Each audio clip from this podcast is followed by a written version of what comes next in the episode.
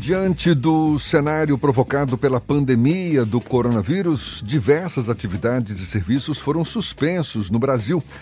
E como estamos em um ano com eleições municipais marcadas para outubro, já existe uma discussão sobre a possibilidade de as eleições serem adiadas. Afinal de contas, o que pode mudar no calendário eleitoral? É sobre esse assunto que a gente conversa agora com o presidente do Tribunal Regional Eleitoral da Bahia, desembargador Jataí Fonseca Júnior. Bom dia, seja bem-vindo, desembargador. Bom dia, Jefferson. Bom dia, ouvintes aí da Rádio à Tarde.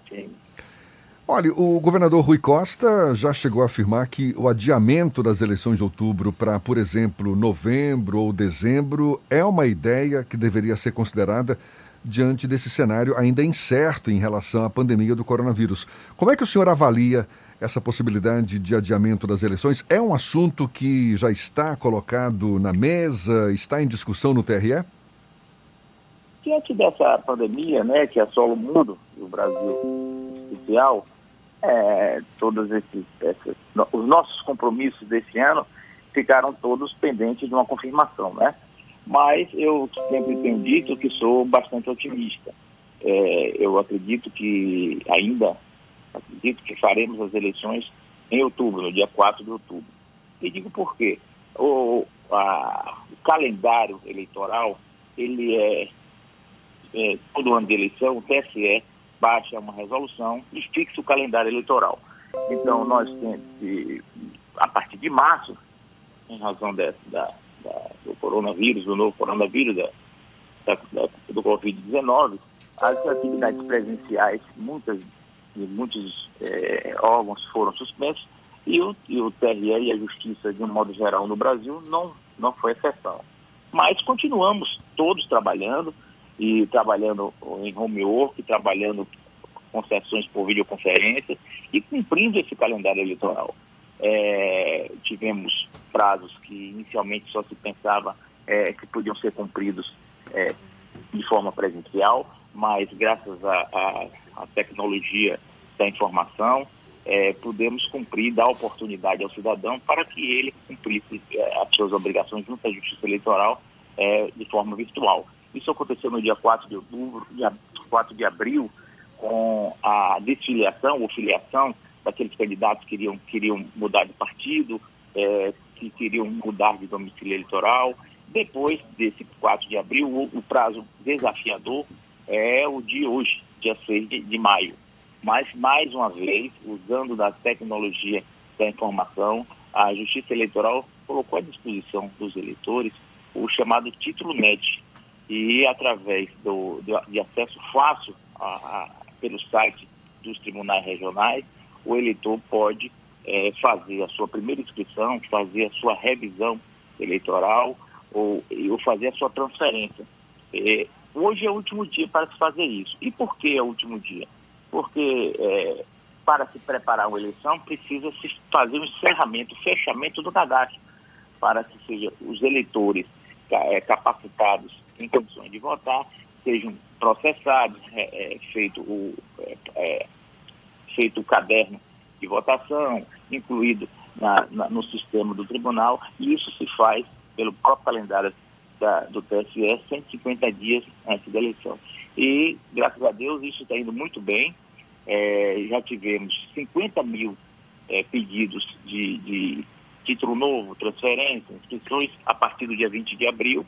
E só ontem é, foram feitos 12 mil pedidos de inscrições, de no, no, inscrições, transferências ou revisões.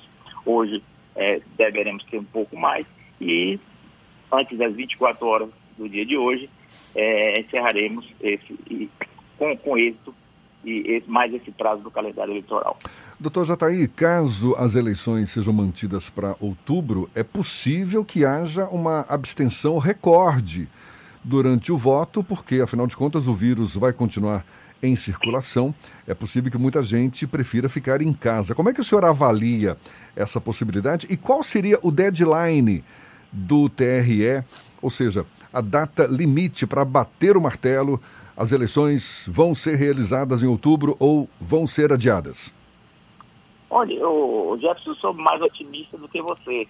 Eu acho que em outubro a situação, tenho muita esperança disso, é, a situação já melhorou bastante. Nós, nós estamos, inclusive, é, tendo exemplos da, dos, da, dos países da Europa, onde o coronavírus assolou com muita força, é que a, a vida já está voltando à normalidade.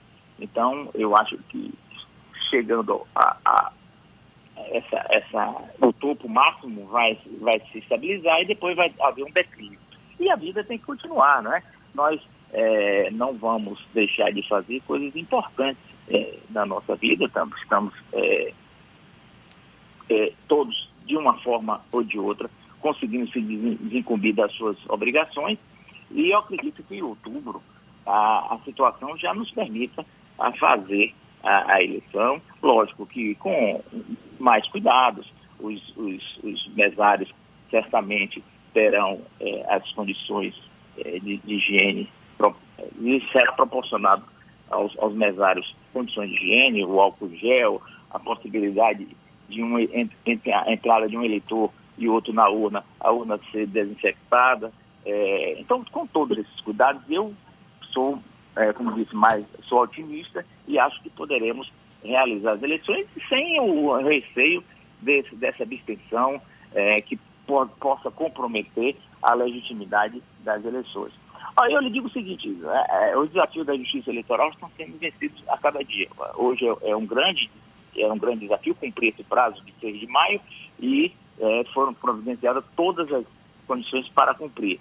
Os próximos é, prazos importantes é, no calendário eleitoral fixado pelo TSE, a, a, os próximos passos acontecerão no dia em julho, somente em julho. Quer dizer, nós estamos em maio, teremos o mês de maio quase todo, junho, e só no, na primeira quinzena de julho que vai se ter um prazo importante, que é o treinamento dos mesários. É isso também nós já estamos providenciando a, a, a intensificar esse treinamento através é, da, da, da, da, através da, internet. É, no passado isso já foi feito, esse ano vamos aumentar, vamos intensificar. E logo em seguida, no final de julho, é que está previsto o prazo para a realização das convenções partidárias. Então, os partidos também é, vão ter que, que fazer é, as, é, as, suas convenções é, com é, observância a essas recomendações da OMS. Desembargador. Uso de máscara. É, e, então, me, tu, tu, tudo isso que eu estou lhe dando, esses dados objetivos, me dão a, a, a convicção que a eleição pode ser realizada, poderá ser realizada em, em outubro. Agora, o presidente, o novo presidente do TSE, o ministro Barroso, que assume agora em 23 de, de maio, já está sinalizando que é possível é, se discutir e conversar uma prorrogação. Mas essa prorrogação, como você bem colocou, por um tempo mínimo, um tempo mínimo necessário, né? É, ou, seja, máximo necessário, e que não seja mais de 30 dias.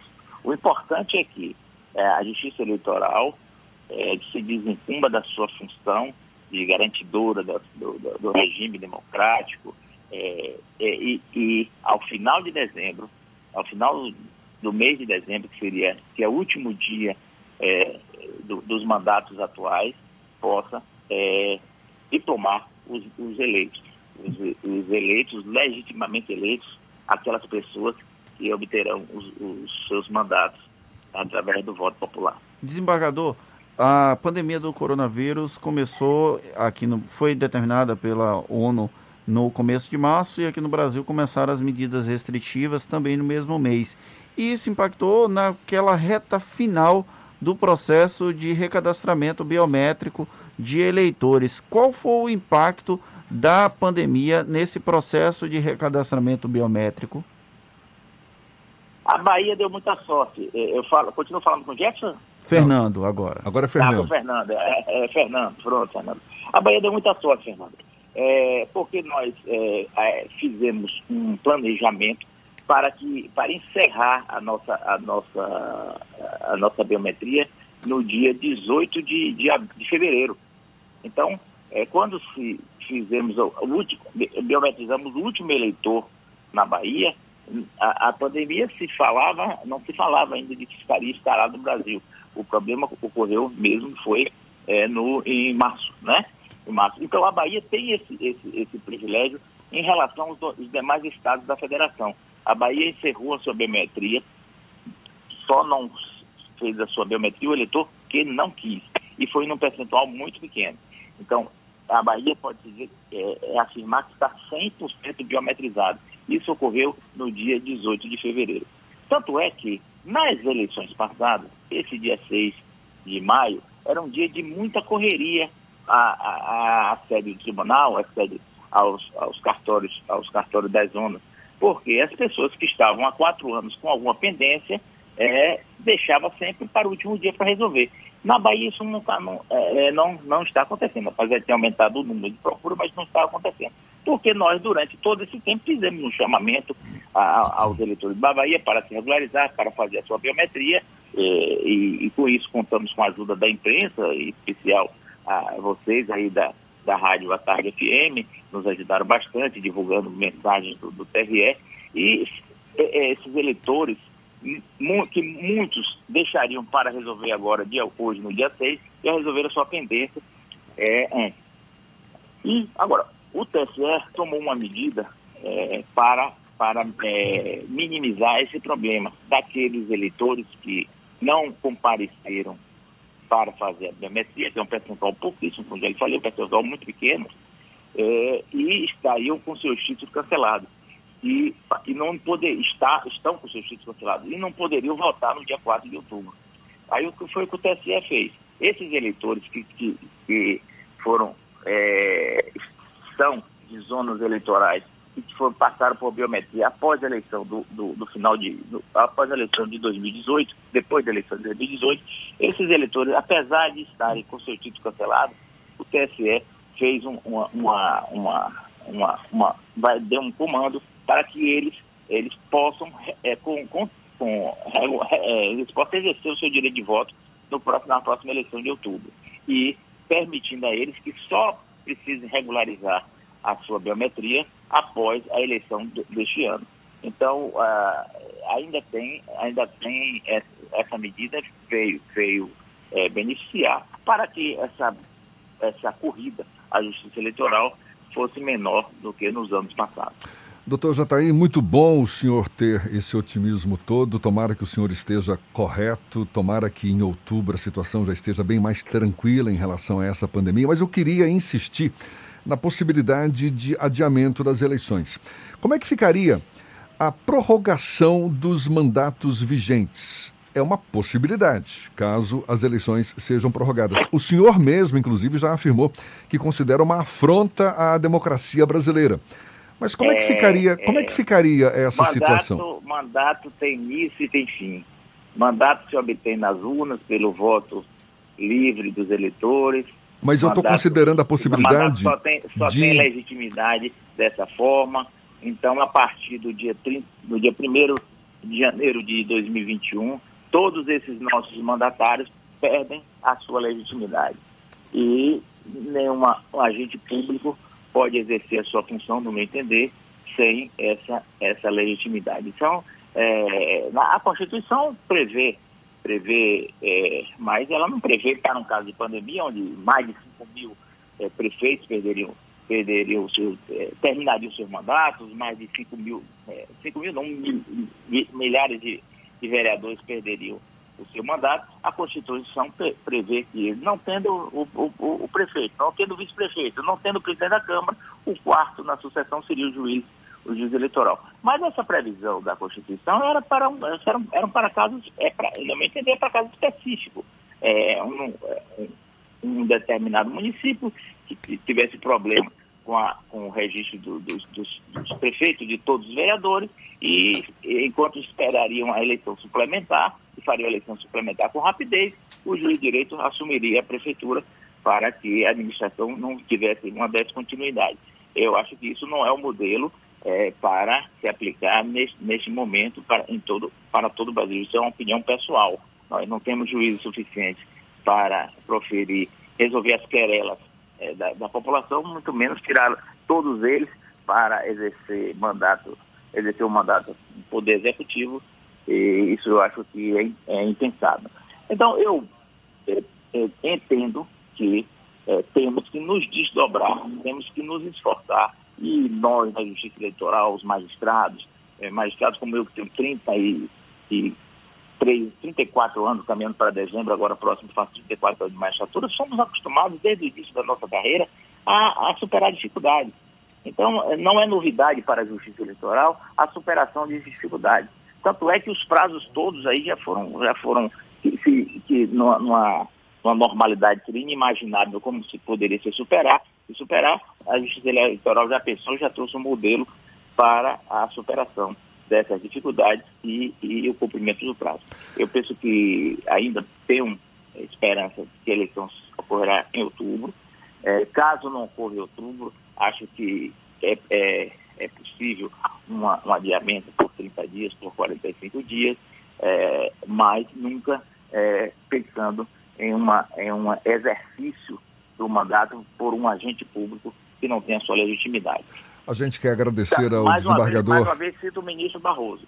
Numa catástrofe, numa, numa, numa catástrofe que isso vier acontecer, isso vier acontecer, o ministro Barroso disse. Daí vai depender do Congresso, então, é, mas que isso, se não acontecer em dezembro, que aconteça em janeiro, que seja esse mal seja é, trazido, é, é vamos dizer, atinja, atinja a, a democracia brasileira de forma é, mais e que seja é, de, de, forma da menor que causa uma, o menor o menor em menor tempo possível. Tá certo. Seja, se não der para fazer em dezembro, que se faça na primeira quinzena de janeiro, mas que não nunca uma, uma ampliação de mandato é, sem o respaldo popular. Tá certo. A gente quer agradecer ao desembargador Jataí Fonseca Júnior, presidente do TRE aqui na Bahia. Muito obrigado pelos seus esclarecimentos, pela sua disponibilidade. Um bom dia, desembargador. Eu que agradeço, Jefferson, Fernando e, a, e a, também a, a, a, a Rádio A Tarde FM. Muito obrigado.